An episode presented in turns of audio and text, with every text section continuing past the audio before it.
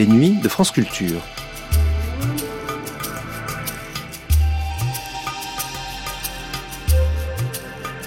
Les nuits de France Culture, une mémoire radiophonique.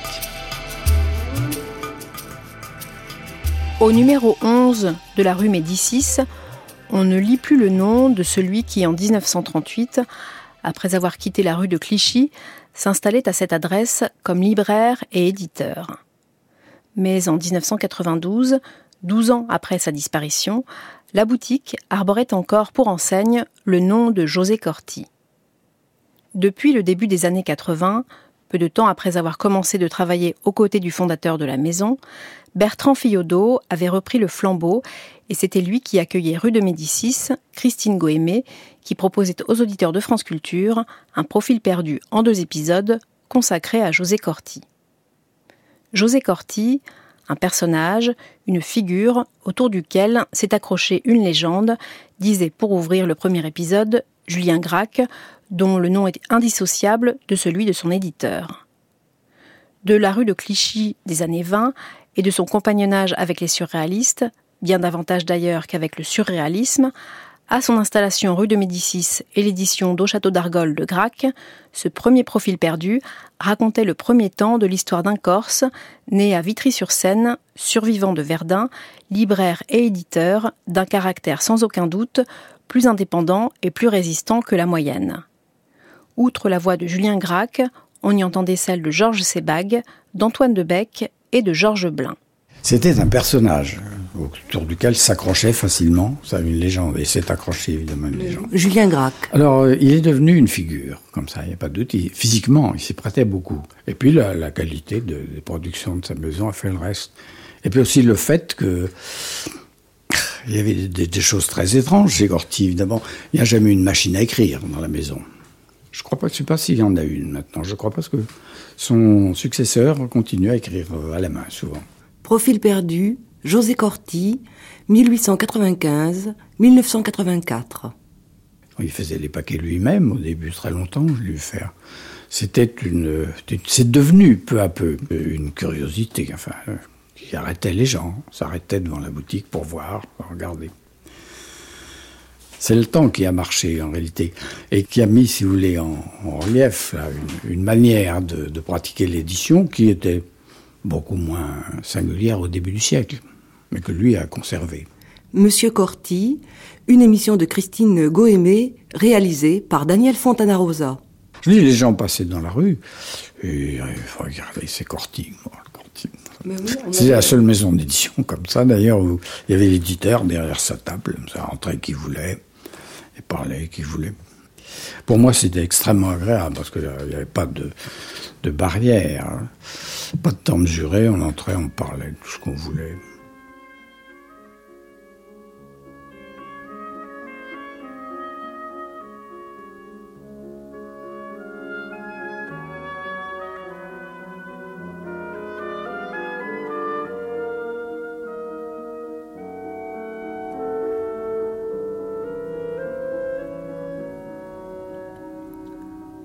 José Corti fut, euh, dans l'entre-deux-guerres, au croisement de l'édition et de la librairie. Le large éventail de ses publications entremêle alors les couleurs de la poésie surréaliste aux nuances de la critique littéraire et artistique. Il nous fait penser à un écheveau dont chaque fil tiré évoque une des parties les plus importantes de l'histoire française de la fabrication et de la diffusion du livre. C'est pourquoi il est le témoin exceptionnel de l'effervescence de la création de cette époque privilégiée.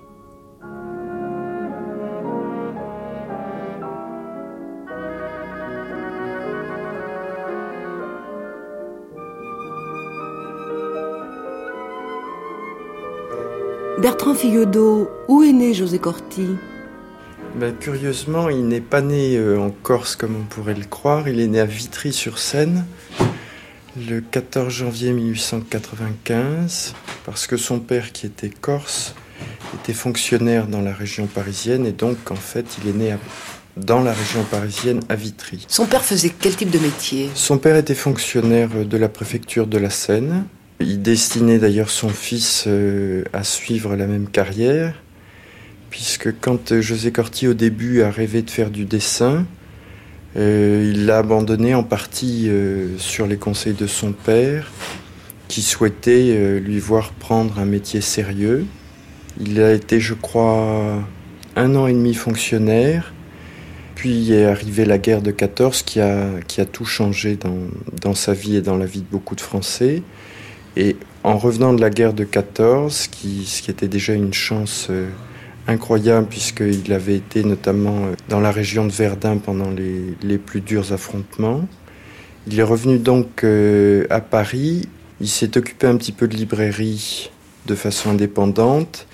Et à partir des années 25, il a eu l'opportunité d'ouvrir une véritable librairie qui était rue de Clichy. 6 rue de Clichy, en fait, son cousin qui s'appelait Picard avait une librairie qui était située boulevard Saint-Michel, juste à côté de l'actuelle euh, librairie des presses universitaires de France.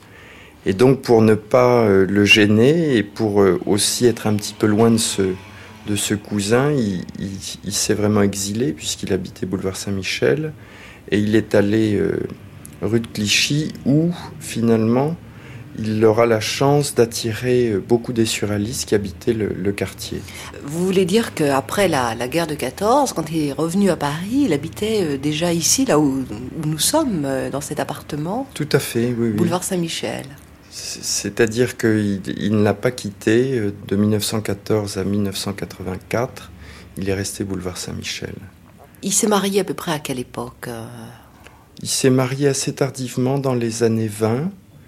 Euh, Avant d'ouvrir sa, librairie Oui, oui tout à fait. Clichy, donc. Sa femme, Nicole, il l'a connue justement chez, chez ce cousin Picard. Elle était vendeuse, lui grand lecteur, donc il allait, euh, disons, tous les jours lire euh, dans cette librairie Picard. Euh, il a trouvé cette vendeuse très agréable et très intéressante. Et finalement, sa femme était, comme lui, libraire dans, dans l'âme. D'ailleurs, dans, le dernier livre de lui qui est paru provisoirement définitif, il indique bien que pour lui, il y avait une sorte de, mariage et un, troisième élément dans, ce mariage, c'était la, littérature rue de Clichy, euh, ils y sont restés quand même euh, plus de dix ans. Et c'est rue de Clichy que, sont nées les éditions surréalistes qui, qui sont un petit peu la première période José Corti. Georges Sebag, nous sommes euh, ici dans les bureaux de, l'IMEC et au fond, ce n'est pas du tout un hasard, c'est que vous préparez pour, pour l'IMEC justement un livre sur les éditions surréalistes. Alors, bon, évidemment, euh, moi, je suis intéressée euh, de savoir euh, quel type de lien José Corti entretenait avec les éditions surréalistes, mais je sais que vous avez aussi fait quelques découvertes annexes. Est-ce que vous pourriez nous, nous parler, par exemple, de, ce texte de 1912, je crois que vous avez... Ben, ça, c'est une de vos découvertes. Oui, cet événement-là, il se situe en 1912. Corti est encore bien jeune, il, est à Paris et il rencontre quelqu'un qui l'entraîne euh, dans une chambre. C'est une réunion de, jeunes gens et Corti va déclamer son poème, un poème, c'est pour une revue qui s'appelle Vers l'idéal, euh, dont, le thème est rêver le juste, aimer le beau et dire le vrai. Alors, cette revue, disons, idéaliste, enchante le Corti. Il a, donc un projet, comme tous les jeunes de l'époque, de participer à une revue. Et il se souvient donc d'être allé, en fait, dans la chambre de René Ilsoum, celui qui sera, euh, dans quelques années, euh, l'éditeur de Au sang pareil. Bien, c'est René Ilsoum qui accueille les jeunes gens de l'époque. Alors, ce qui m'a tout de suite étonné euh, dans cette page de Corti, c'est qu'il est oublié que cette revue a effectivement paru, c'est-à-dire qu'il se demande ce qu'elle est devenue et il se demande s'il est persuadé même qu'elle est restée à l'état de projet, alors qu'en fait la revue a paru. Et dans le, en fait, le cas dans le connaît, euh, René Ilsoum euh, fréquentait le collège Chaptal et là il fréquentait en particulier quelqu'un que nous connaissons bien, à savoir André Breton. Les noms euh, donc il y a eu un numéro dans cette revue. Les noms nous sont pratiquement tous inconnus. Euh, peut-être que René Ilsoum euh, a donné un texte sous pseudonyme, mais il y a deux, poèmes qui sont d'ailleurs les deux premiers poèmes publiés par Breton, qui sont donnés dans cette revue. Et ces deux premiers poèmes sont donnés d'ailleurs en effet sous un pseudonyme, un anagramme d'André Breton, à savoir René Dobran. Deux poèmes, bon, qui sont euh, assez euh, quelconque, mais euh, qui nous donne une petite indication sur les, premiers élans de Breton. Les deux poèmes s'intitulant Le rêve et Éden. Donc ça c'est un petit fait, mais ce petit fait, il se trouve qu'il faut l'associer à un second petit fait. Corti, dans ses souvenirs, enchaîne tout de suite sur le sigle et la devise de, de sa propre librairie. ce sigle, à savoir la Rose des Vents, dont la devise est rien de commun. Et il se dit après tout que rien de commun, c'est la reprise exacte de Haut sans pareil. vous voyez, euh, il me semble qu'il y a en effet un lien qui s'est tissé là, et très curieusement, Corti a oublié, euh, d'une part, que euh, il y avait quelque chose entre lui et Ilsum euh, qui s'était fondé. Et les, après tout, la librairie Corti et rien, rien de commun et au sans pareil, on voit bien qu'elles sont liées. Et évidemment, l'autre aspect est, encore plus surprenant, à savoir qu'André Breton est déjà euh, tout à fait présent dans cette petite aventure. c'est extraordinaire, ça ça donne comme un écho au fond de, ce qui va arriver. Je crois, et d'ailleurs, il me semble que euh, dans les affaires surréalistes, c'est ainsi qu'il faut procéder, c'est-à-dire essayer de trouver les premières frappes qui peut-être euh, ne seront pas retenues par les acteurs et souvent pas du tout aperçues par et qui néanmoins travaillent de façon souterraine. Voilà, voilà. Bon, je crois que à partir de là, ce qui serait intéressant, c'est de voir comment les surréalistes bien ont rencontré toute, je dirais, une cascade de, libraires, de libraires éditeurs. Oui, il y en a eu plusieurs. Il y en a eu plusieurs, oui. On s'aperçoit que Corti n'a, à vrai dire, été dépositaire général, donc si je laisse de côté la Révolution surréaliste, dernier numéro, n'a été dépositaire général que de quatre numéros du surréalisme au service de la Révolution, du numéro 1 au numéro 4, de juillet 1930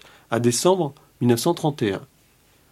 Et le numéro 5 de mai 1933 du surréalisme au service de la Révolution va être pris en charge euh, par les éditions des cahiers libres.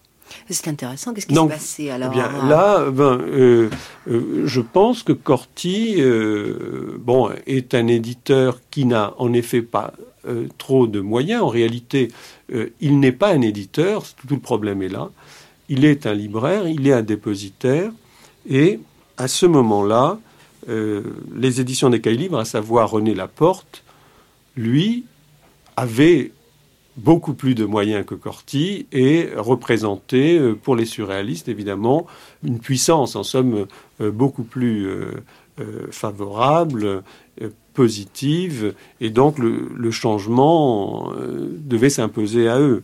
Sans compter qu'il y a une question aussi de psychologie, de rapport psychologique avec les éditeurs, quand il y a un changement euh, qui se produit, je pense qu'il ne s'agit jamais uniquement de problèmes financiers économiques. Il s'agit toujours d'un mélange de problèmes financiers et idéologiques, et, idéologiques et, et, disons un peu de, de, de, rapport personnel avec. Euh, euh, alors à, ce sujet, je pourrais vous citer une lettre de Paul Éluard de 1932, qui est daté du 10 juillet 1932 à Gala, hein, qui à ce moment-là évidemment se trouvait avec Salvador Dali. Voici ce que dit Paul Éluard, qui est en train d'éditer aux éditions surréalistes. Il est en train d'éditer comme deux gouttes d'eau. Je peux citer deux fragments qui déjà nous donnent un peu le sens du rapport entre les surréalistes, les éditions surréalistes et Corti.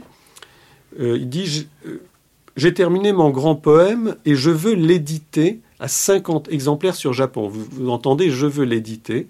Corti me les achètera. Autrement dit, il y a une sorte de troc qui se fait entre Éluard et Corti. Bon, mais il faudrait que Dali consente à me faire un dessin. Vous comprenez bien que dans ces affaires-là, la présence du, du, peintre ou du dessinateur est essentielle. Ce qui a hein été fait d'ailleurs. Ce qui a hein. été fait.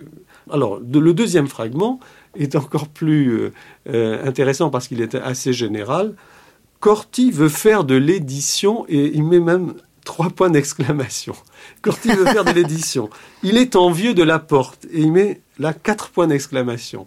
Il est envieux de la porte vous voyez, euh, en effet, c'est euh, le fait que la porte est en train eh bien, de, ravir un peu les, ambitions et les projets des surréalistes, et Corti, bien sûr, n'a pas les moyens, disons tout simplement.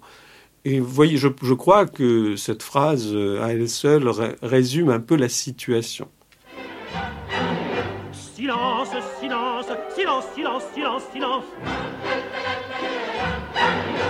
Silence, silence, silence, silence, silence. Le bonheur en famille, pas de femme sur les bras. Le bonheur en famille, pas de femme sur les bras. Pas de femme, pas de femme, pas de femme sur les bras. Silence, silence, silence, silence, silence, silence. Après Surréalisme au service de la Révolution, bon, il y a une revue qui n'est pas uniquement surréaliste qui s'appelle Minotaur, mais euh, dans cette revue, euh, on peut signaler que dans le numéro 5 de mai 1934, il y a une publicité pour Corti et les éditions surréalistes. Bon.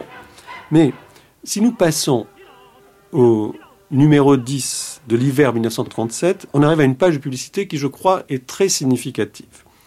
Parce que elle fait, pour ainsi dire, la liste des éditeurs avec lesquels travailler les surréalistes à l'époque, et on va s'apercevoir que Corti est un parmi d'autres.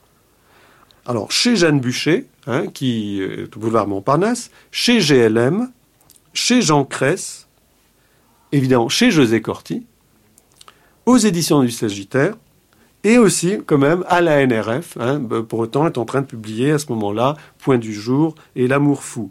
Et même euh, euh, évidemment un peu chez Albert Skira, qui est l'éditeur de Minotaur. Alors, euh, Georges Sebag, vous nous expliquez que bon, les surréalistes ne se sont pas liés très particulièrement à Corti.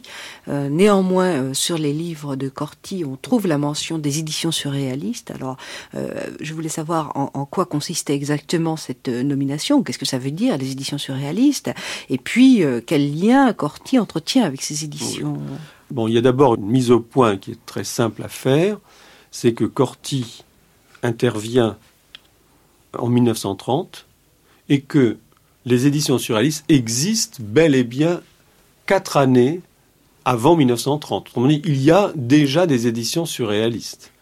Et ces éditions surréalistes, disons qu'elles sont nées en 1926 dans le cas de la galerie surréaliste. Le projet et devait être un projet, je dirais presque démentiel. Les surréalistes à l'époque voulaient faire à la fois euh, de l'édition au sens courant, mais aussi ils avaient des projets étonnants parce que dans une publicité de la Révolution surréaliste, en particulier, on, comprend leur premier projet. Euh, il y a un premier projet qui commence à être appliqué, qui est une collection de boules de neige. Une boule de neige, si vous voulez, c'est cette boule de verre euh, qu'on vend dans, des, dans, des, sites touristiques avec bon, tel, je sais pas, euh, Venise ou, le Sacré-Cœur. On, on, agite ça, on agite ça, ça fait, c'est, bon, si vous voulez, c'est Rosebud d'Orson de, Welles dans Citizen Kane. Eh bien, les surréalistes, euh, à ce moment-là, avaient euh, pour intention et découler de ces objets manufacturés. Il y en a eu un premier qui était fait en hommage à Picasso et un second qui était réalisé et signé par Man Ray. Même chose très curieuse, Breton a eu l'idée de confier une boule de neige à Nadja. C'est-à-dire que on voit, enfin, si on arrive à déchiffrer une annonce de la révolution surréaliste, euh, eh bien, on s'aperçoit que est annoncée la boule de neige, l'âme des amants, hein, qui correspond en fait à un dessin de Nadja, et euh, il y a deux initiales, ND. Eh bien, euh, ce qui est d'ailleurs très surprenant aussi, c'est que Breton a rencontré Nadja en, octobre 1926 et la mention du projet euh, avec Nadja d'une boule de neige date de décembre 1926. c'est dire que euh, dès que les idées fusaient, euh, elles tendaient aussitôt à se concrétiser. Et les éditions surréalistes donc avaient pour objet pas seulement des éditions d'ouvrages, mais même il y avait dans l'air, alors ça a été indiqué, une anthologie de la poésie moderne, mais une anthologie phonographique. Breton, euh, avec ses amis, voulait éditer dix disques de poésie lus par Aragon, Artaud, Breton, Desnos et lui. Vous vous rendez compte si ça, avait ah été fait euh, Voilà ce qui se faisait alors. Corti, euh, bon, a, joué bien sûr un, rôle tout à fait positif dans le cadre du surréalisme. Pour sa euh, diffusion, euh, notamment. Parce que, en effet, il a, il a en quelque sorte rassemblé euh, plusieurs ouvrages venant de, tous les éditeurs que les surréalistes avaient, en somme, fréquentés. Et lui-même était, en effet, le, le, lieu, le lieu de synthèse à un moment donné, un peu après les années 30.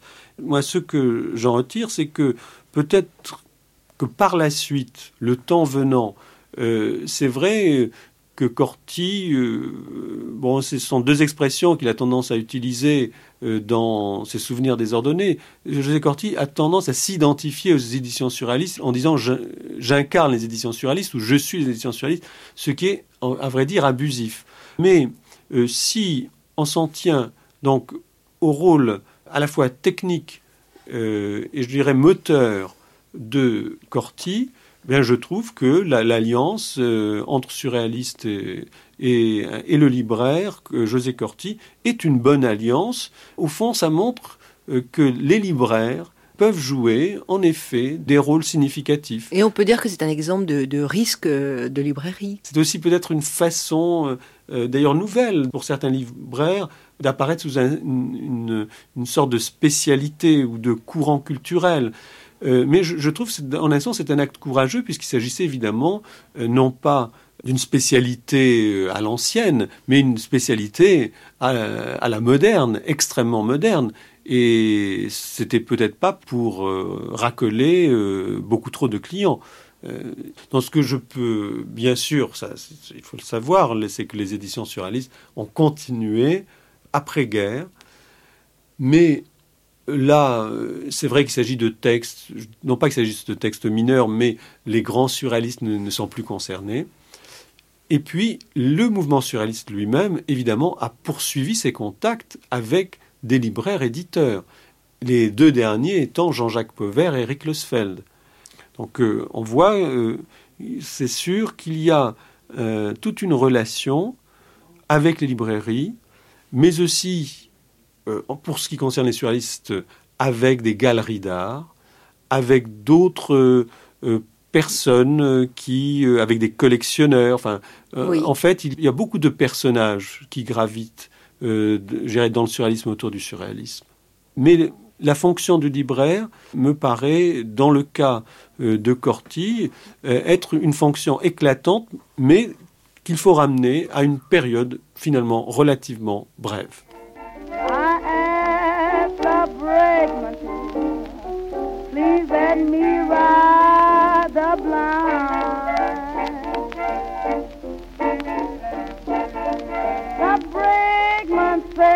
Clara, you know this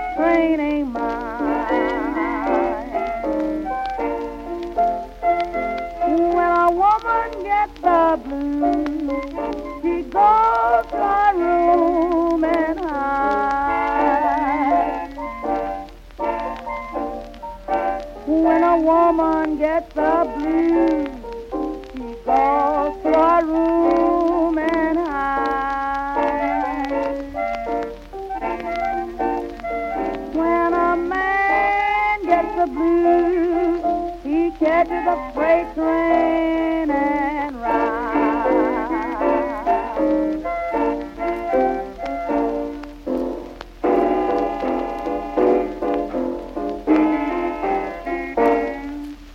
peut-être, euh, par exemple, euh, Bertrand Fiodo prendre euh, un des premiers catalogues. Oui, oui, oui. Ce sont des catalogues qui sont d'ailleurs assez réputés. il y a deux catalogues fameux. Le premier est un dessin, euh, la couverture a été dessinée par Ernst. Un magnifique. C'est, c'est vraiment un catalogue extraordinaire, mais c'est un catalogue euh, qui est aussi un catalogue de libraire. C'est-à-dire que dans les années 30, José Corti était aussi bien éditeur que libraire.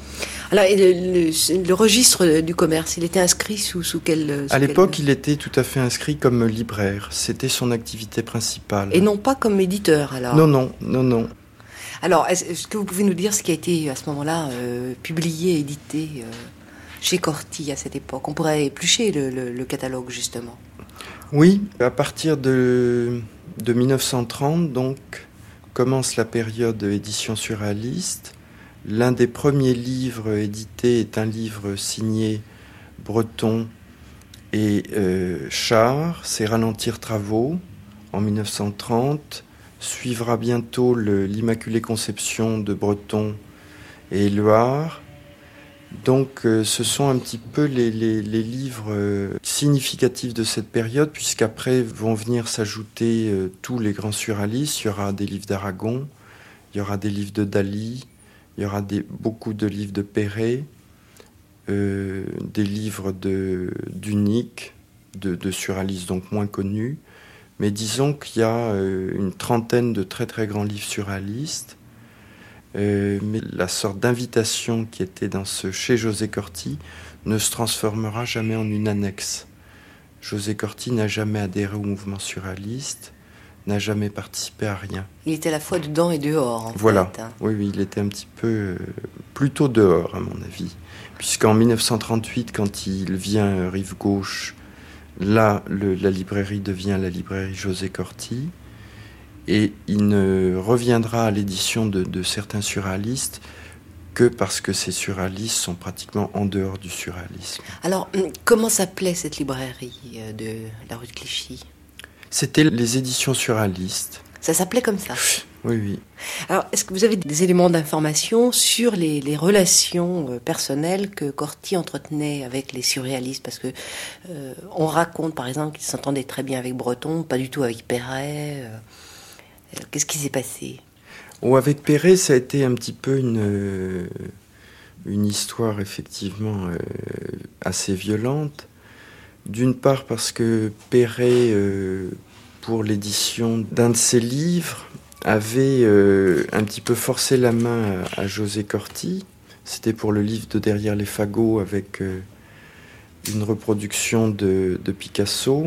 Et donc Perret, euh, qui avait obtenu l'accord de principe de José Corti, euh, avait été voir directement l'imprimeur et euh, a fait mettre en route le, livre sans que José Corti en soit à la limite informé. Donc c'était une première friction. Et surtout, je crois, ce qui a envenimé beaucoup les rapports de, de José Corti avec Benjamin Perret, c'est la plaquette que Perret a fait paraître euh, qui s'appelle Le déshonneur des poètes, qui euh, à l'époque avait fait d'ailleurs scandale en France.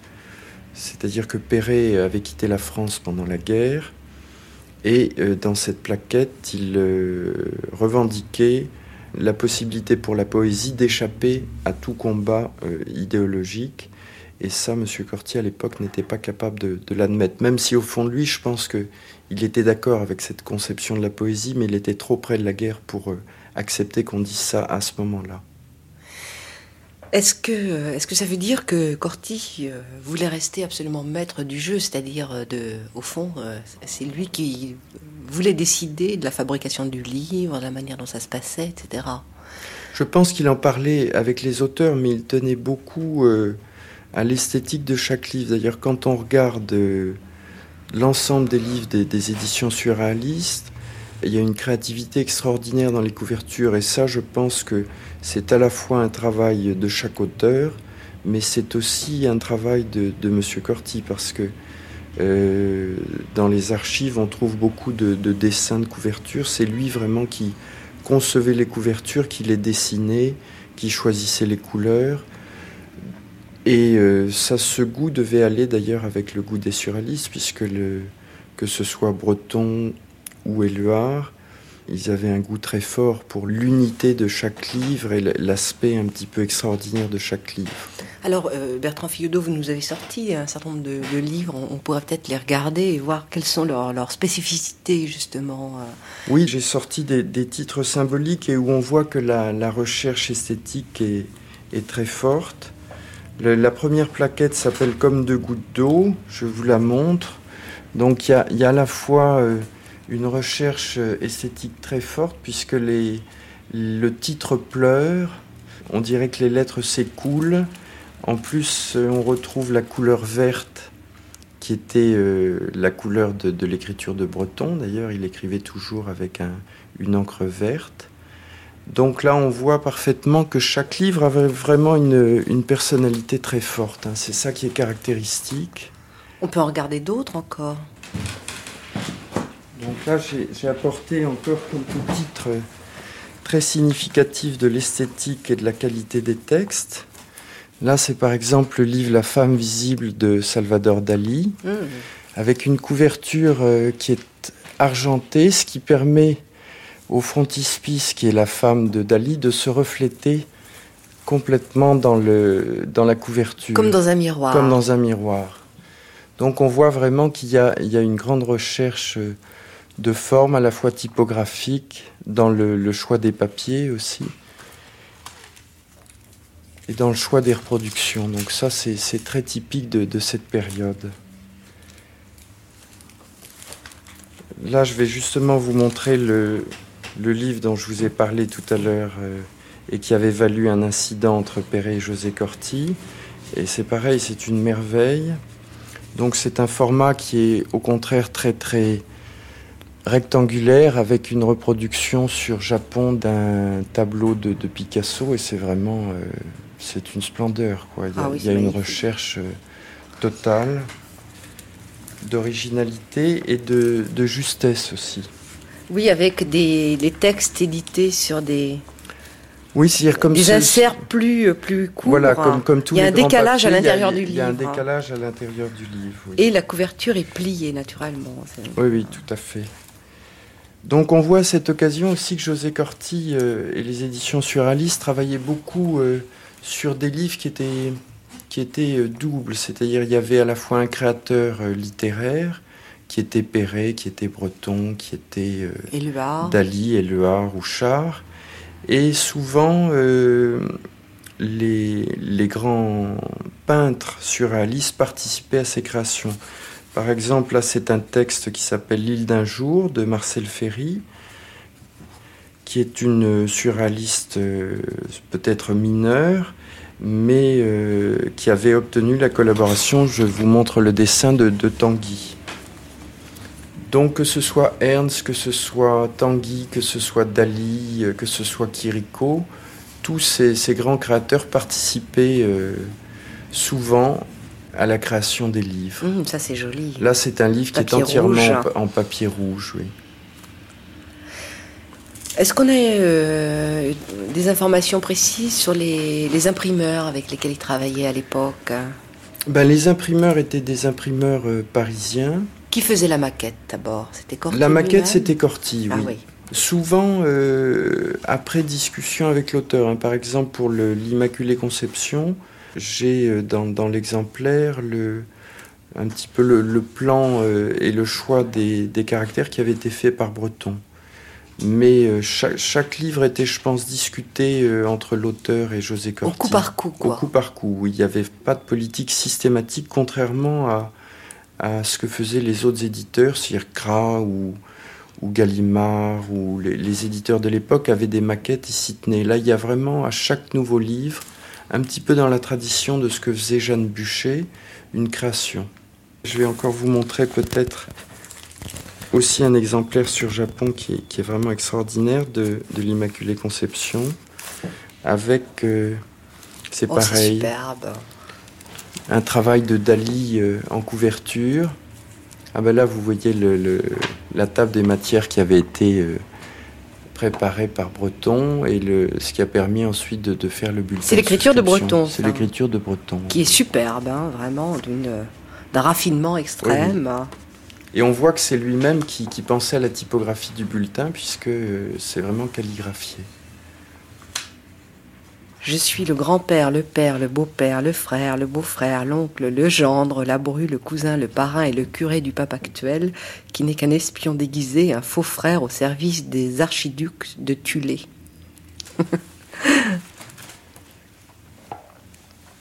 Donc parallèlement à ces livres, José Corti continuait à être euh, libraire.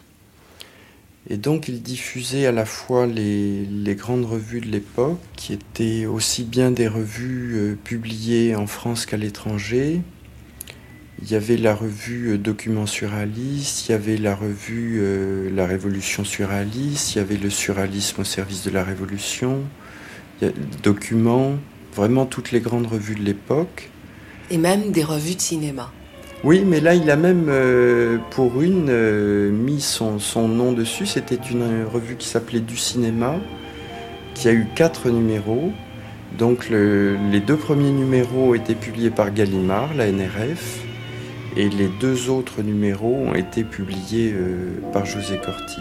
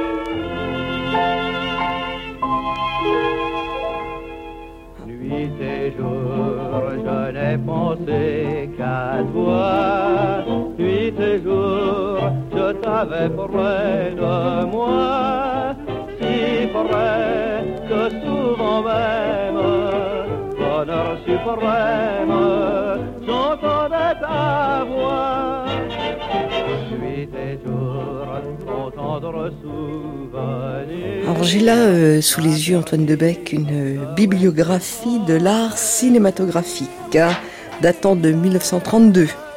Alors euh, c'est un catalogue qui comporte tous les livres français non épuisés récents ou d'un intérêt toujours actuel, dit la couverture.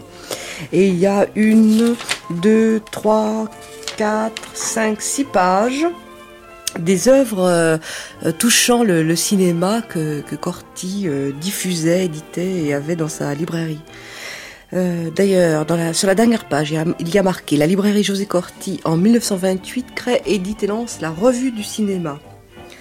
Alors, euh, il y a bon la littérature concernant le cinéma, euh, les applications du cinématographe, euh, les généralités critiques des scénarios, des ouvrages documentaires, euh, euh, des travaux sur les origines du cinématographe. Et il est dit que tous ces livres peuvent être consultés librement à la librairie José Corti, ainsi que les publications, la technique cinématographique, la revue du cinéma, close-up, photoplay, motion picture, picture play, etc. C'est vrai que la librairie de Corti était le seul lieu à Paris, en tout cas le premier, où on pouvait trouver réunis euh, les livres de cinéma.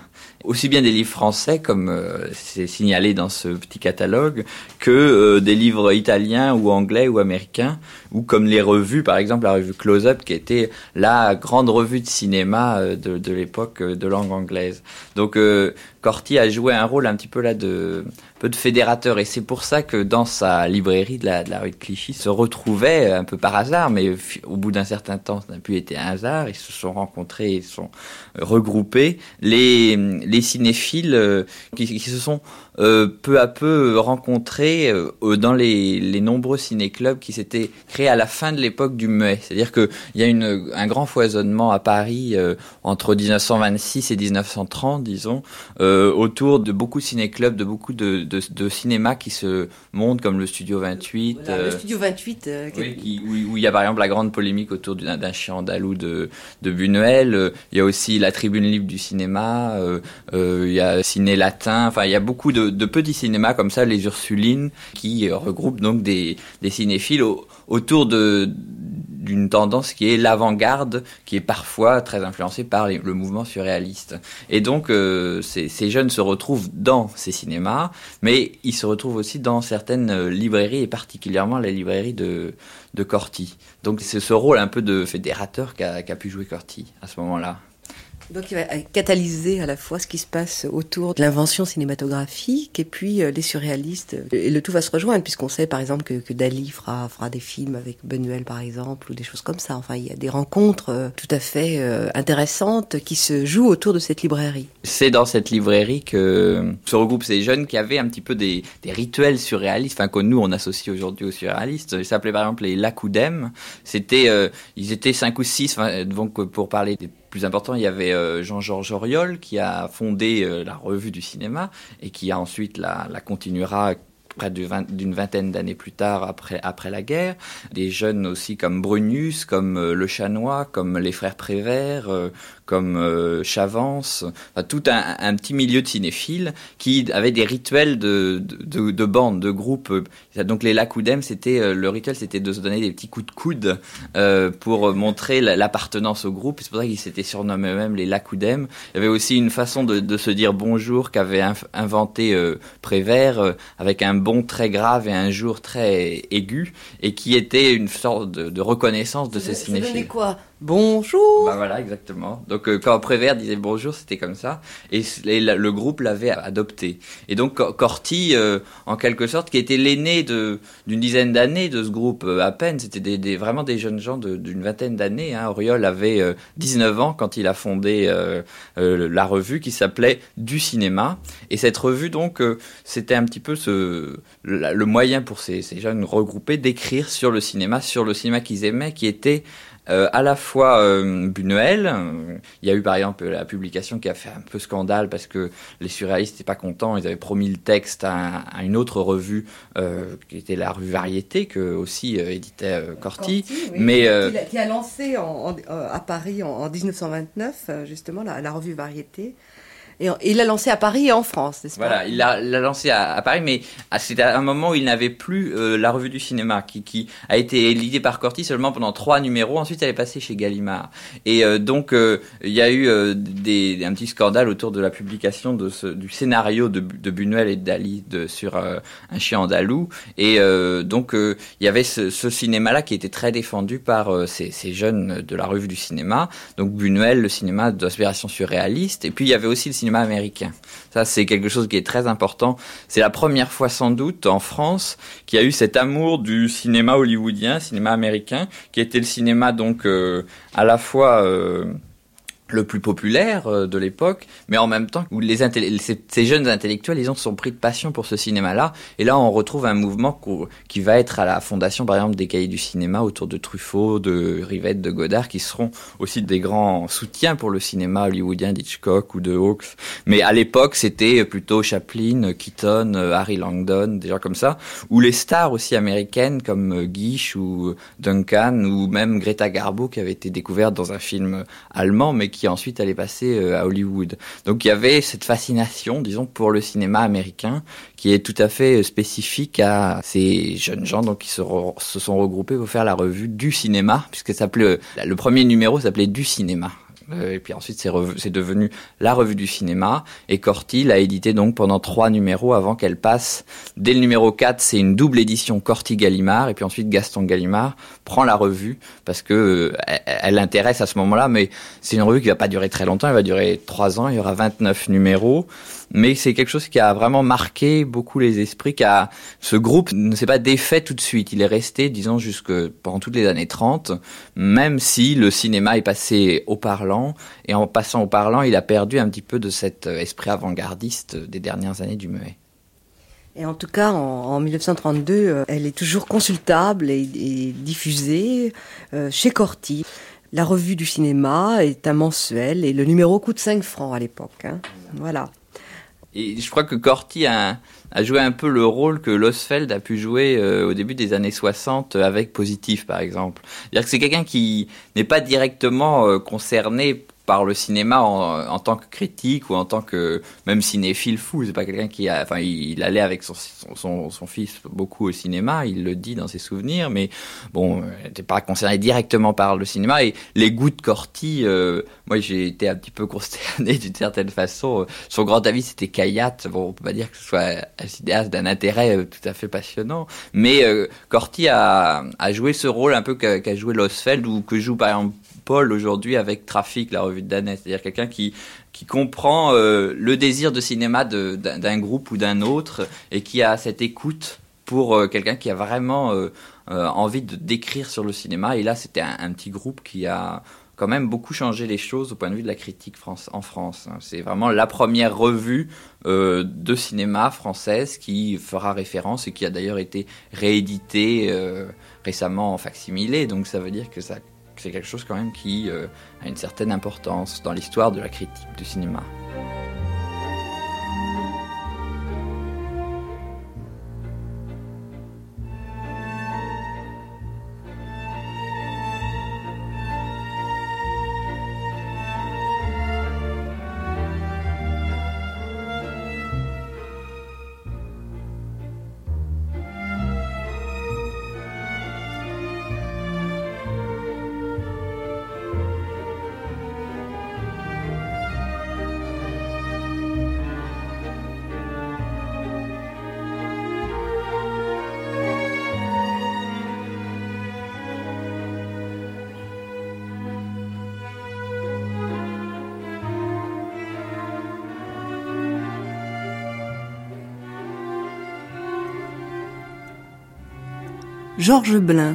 On comprend mal ce qui a fait que Corti, qui s'est défendu d'être un écrivain et qui pourtant l'était, en jugé par ses livres de souvenirs, qui se défendait d'être un artiste et qui pourtant l'était, fait quelque temps euh, des études aux beaux-arts et a laissé d'extraordinaires dessins, que Corti, qui était d'abord un libraire en se défendant d'être un éditeur et un éditeur en se défendant d'être auteur, on comprend mal comment le même homme a pu être le compagnon de combat des surréalistes dès les années 26 et surtout à partir de 1930, et comment le même homme qui a été le dépositaire, la caution même de certaines revues, de certains tracts surréalistes.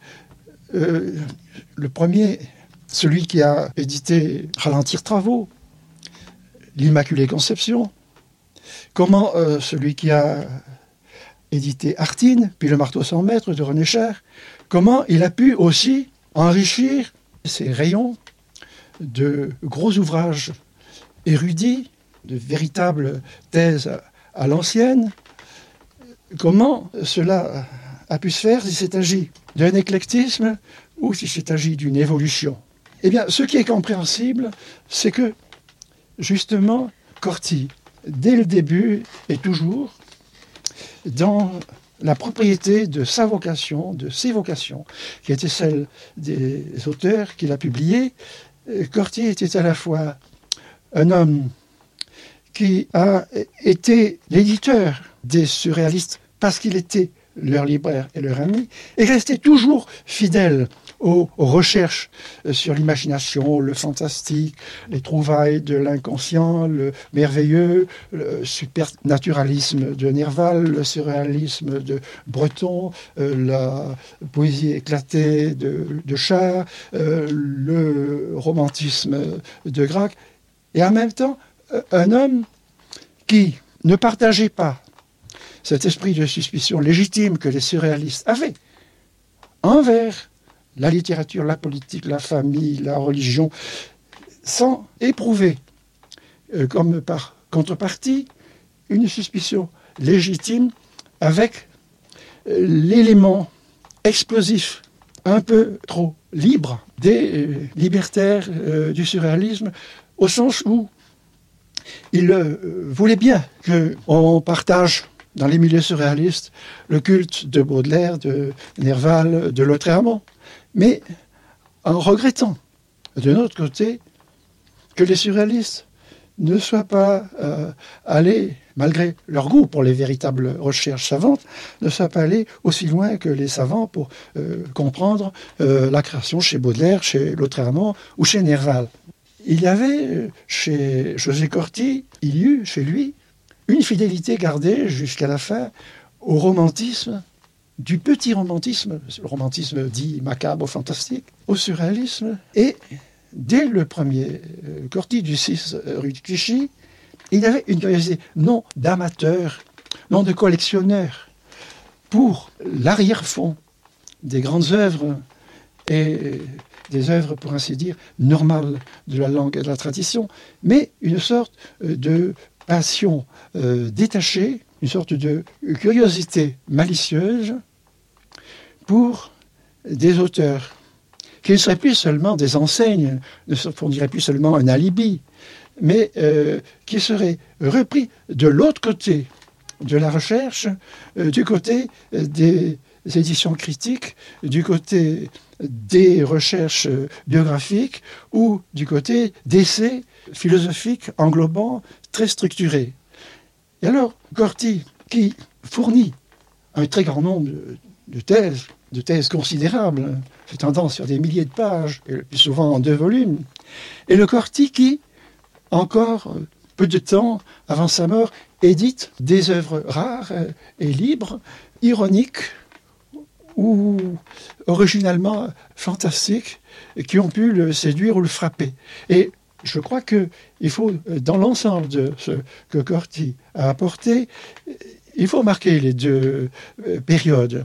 Dans la première période, qui est celle de l'avant-guerre, c'est la fourniture à l'avant-garde qui est la plus sensible. Dans la période qui suit la guerre, ce sont les grands essais, les grandes thèses qui ont peut-être le plus marqué, parfaite à des exceptions comme l'œuvre d'un Gracq ou d'un Char qui euh, offre la charnière euh, de continuité des années 30 aux années euh, où paraissent, par exemple pour Char, l'âge cassant, qui a été une reprise, pour ainsi dire, tardive.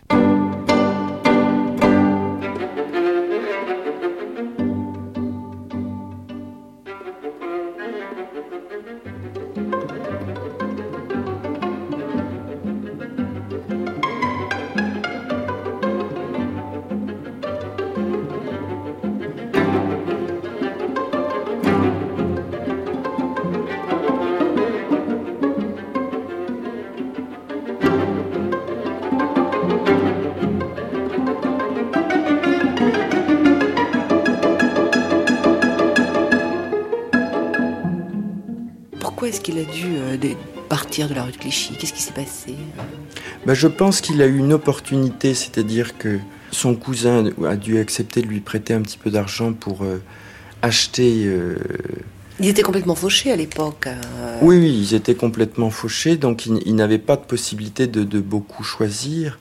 Et donc les loyers étaient assez forts, et donc il a eu une opportunité de, de venir louer euh, la librairie qui était rue de Médicis. Il a eu l'opportunité euh, de faire des travaux.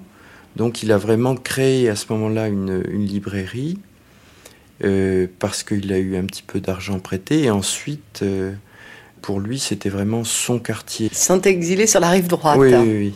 Où Parti- pourtant habitaient les écrivains. euh, Oui, mais j'ai un petit peu l'impression qu'à partir de 38, il prend vraiment ses distances vis-à-vis des surréalistes. Alors pourquoi ça? Vous avez une explication? Ben, je pense que fondamentalement, c'était pas son goût euh, véritable. Il était, il était pour les individus, et donc l'i- l'idée de groupe surréaliste devait le gêner terriblement. Alors qu'ensuite, il a, il a continué à publier Char, il a continué à publier Perret, il a accueilli Gracq, mais c'était vraiment des, écrivains qui sentaient, je pense, comme euh, n'appartenant pas vraiment au surréalisme ou étant suffisamment de grands écrivains pour ne pas pouvoir être enfermés dans le surréalisme. 38, euh, c'est donc la date du déménagement, mais c'est aussi la date de la publication du premier roman de Julien Gracq, euh, en partie à compte d'auteur. Tout à fait, oui. Donc en, en 38, ce qui est extraordinaire Qu'est-ce qui se passe Voilà, alors. euh, ce qui m'avait frappé en, en me penchant un petit peu sur le travail de José Corti à partir de 38, c'est donc en 38, il publie euh, au château d'Argol de Grac, il publie les œuvres complètes de Lautréamont, il republie L'âme romantique et le rêve de Béguin qui avait paru initialement au Cahier du Sud. Alors qu'est-ce qui se passe là Euh, Comment il prend ce tournant? Vous avez une idée? Ben, je pense que ça a été... Tout d'un coup, il se euh, tourne vers une, une autre forme Oui, c'est vraiment... euh, de littérature, de texte. hein. Oui, il y, a, il y a une sorte de, de retour au, au père fondateur un petit peu du, du surréalisme, puisque l'au- Lautréamont Mais oui, est considéré comme sûr. un de leurs maîtres. Le romantisme est considéré comme euh, une de leurs sources d'inspiration. Donc c'est effectivement frappant. Il s'éloigne des surréalistes et il retourne pratiquement aux sources de ce qui a, constitué les, ancêtres du surréalisme. Et il accueille en même temps Julien Gracq qui sera au-delà du surréalisme. À partir de 1938, en, s'installant euh, rue de Médicis, euh, il se met à signer ses livres, c'est-à-dire que les livres dorénavant porteront le, le nom de librairie José Corti. Alors il y avait déjà cette euh, rose des vents sur la couverture. Comment est-ce que ça lui est venu à l'idée, ça? Pourquoi? Ça, c'est d'une part parce que il rêvait un petit peu à ses ancêtres euh, corses qui étaient marins. D'ailleurs, vous allez voir sur un exemplaire. Au centre de l'étoile figure le, José Corti. Donc ça, il l'avait dessiné lui-même. Et on voit qu'en 38, il n'y a donc pas du tout le, le rien de commun, euh, qui n'apparaîtra que pendant la guerre, parce que les, les Allemands, euh, à l'époque, diffusaient sur les ondes une émission qui s'appelait La rose des vents la rose des vents, et ça pour Monsieur Corti c'était vraiment insupportable, et donc il a ajouté euh, à cette rose des vents rien de commun pour bien signifier qu'il n'avait pas de rapport avec ces nazis.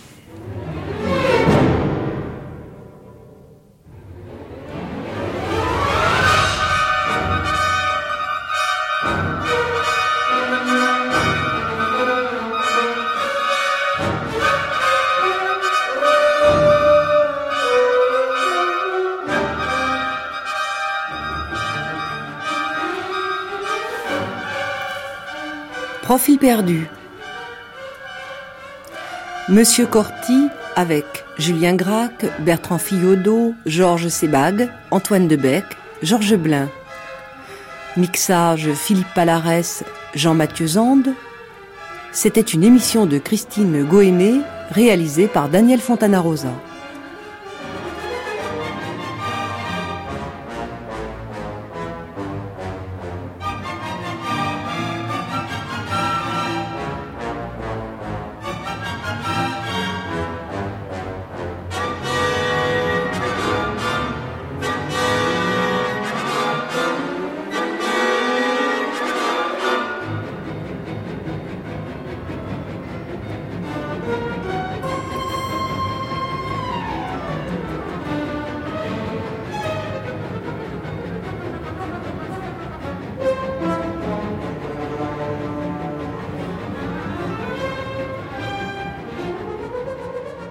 Cette émission a été diffusée la première fois le 24 septembre 1992 sur France Culture.